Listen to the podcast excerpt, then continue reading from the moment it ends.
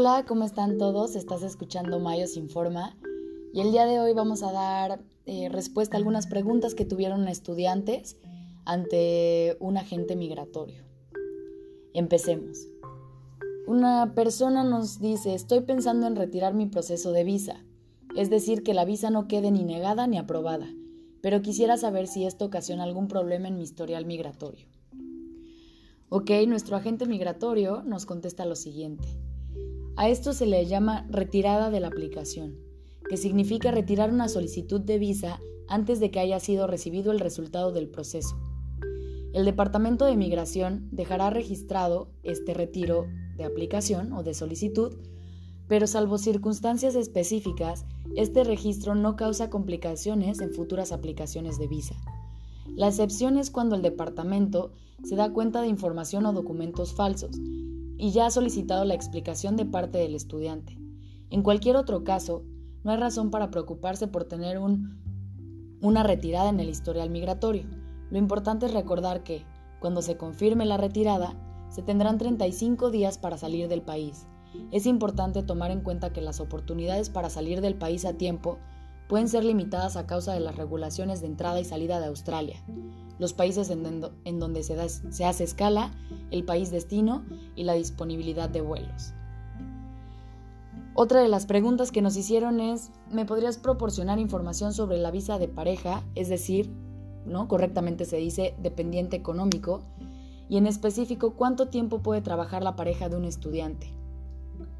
Eh, Valeria, de la agencia de migración Valiant, nos contesta lo siguiente. Para poder aplicar a una visa de estudiante como dependiente económico, comúnmente llamada visa de pareja, se necesita cumplir con uno de tres requisitos.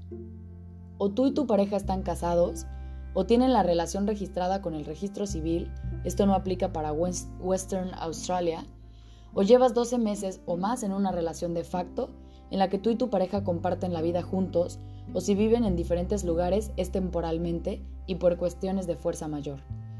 Deben comprobar los aspectos financieros, sociales y de la vida que llevan juntos, su nivel de compromiso y la historia de la relación. Además, la pareja debe cumplir con los mismos requisitos de GTE que el estudiante. Deben además declarar que tienen suficiente capacidad económica para la estancia de ambos y en algunos casos deberán comprobar esta capacidad económica. La cantidad a comprobar varía dependiendo del caso, si están solos o tienen hijos también incluidos a la visa. Cuando el estudiante toma cursos de inglés, diplomados, certificaciones o bachelor degree, la pareja puede trabajar hasta 40 horas cada dos semanas. El estudiante puede trabajar medio tiempo cuando su curso está en sesión y tiempo completo en vacaciones. Si el estudiante cursa maestría, la regulación es la misma.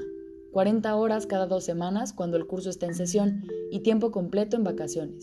Sin embargo, en este caso la pareja puede trabajar de tiempo completo para maestrías de investigación y doctorados, ambos, estudiante y dependiente, pueden trabajar de tiempo completo.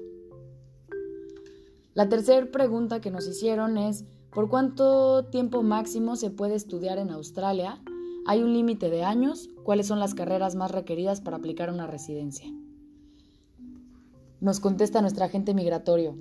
Salvo contadas excepciones, una visa de estudiante no dura más de cinco años. Sin embargo, no existe una regulación que determine el número máximo de visas a las que se puede aplicar. En este caso, lo más importante es que en cada aplicación evaluarán de nuevo el criterio de GTE, o sea, si se cumple con las características de un estudiante genuino, incluyendo la progresión de los estudios y el valor de cada curso en el futuro profesional del estudiante, la lista de ocupaciones que son requeridas en el país y por consiguiente las que son elegibles para procesos de residencia permanente cambia constantemente y el sistema es sumamente complejo. Lo mejor en este caso es evaluar las posibilidades para cada caso particular con un agente migratorio. Otra pregunta es, ¿qué deben hacer o cuáles son las opciones de los estudiantes que, con una visa y curso válido, se encuentran fuera de Australia y no pueden regresar por el cierre de fronteras? Lo más importante, si todavía no lo han hecho, es comunicarse con su agencia y con su colegio tan pronto como sea posible. Muchos colegios están en periodo de transición para proveer clases en línea y están permitiendo continuar con el curso a distancia a los estudiantes que no pueden ingresar al país. Sin embargo, cada colegio está en una situación y etapa diferente de implementación. Así que, es importante no asumir cosas, confirmar toda la información del colegio por escrito y seguir las reglas que se implementen.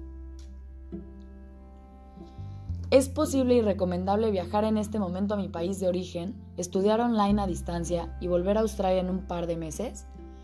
Antes de tomar decisiones acerca de permanecer en Australia o regresar a su país, se deben considerar diferentes factores y confirmar la información directamente con fuentes oficiales.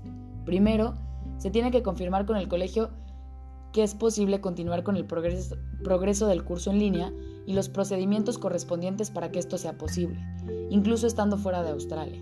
Una vez que esto se confirma, lo siguiente es revisar si existen vuelos disponibles para una fecha próxima y las regulaciones en las fronteras de todos los países, de Australia, de los lugares en, donde se hace escala y en el país destino. Todo esto está cambiando constantemente, así que se corre el riesgo de tener vuelos cancelados y no poder, no poder entrar al país y las fronteras se cierran completamente.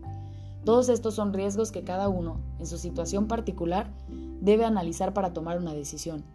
Lo que se debe tomar en cuenta es que es posible que pasen varios meses antes de que se pueda regresar a Australia.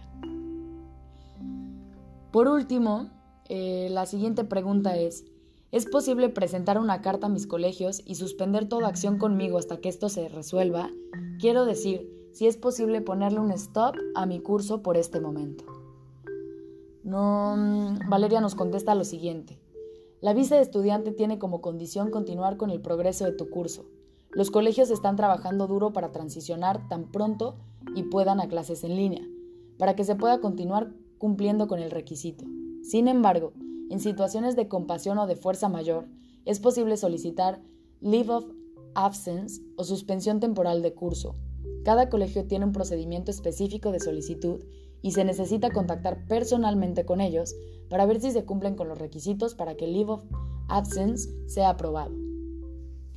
Tenemos algún par de preguntitas que nos hicieron igual por medio de Facebook y WhatsApp que se estarán respondiendo a lo largo de, la semana y de estos días, ya que Valeria nos va a compartir un, un videíto sobre ella platicando y actualizándonos sobre toda la información que está sucediendo en este momento. Sin embargo, quisimos adelantar algunas respuestas que ya tenemos a la mano, confirmadas con un agente migratorio que está certificado para darnos información. Y de igual forma te sugerimos seguirnos en las redes sociales para estar en nuestro Facebook, contactarnos por WhatsApp para estar pendiente de todas las promociones que los colegios están sacando en este momento para beneficiar a los estudiantes y también para que conozcas todos los beneficios que estamos dándote como agencia en estos momentos que sabemos que es complicado. Eh, te mandamos un fuerte saludo de parte de toda la familia Mayos Study y esperamos que tú y toda tu familia se encuentren muy bien.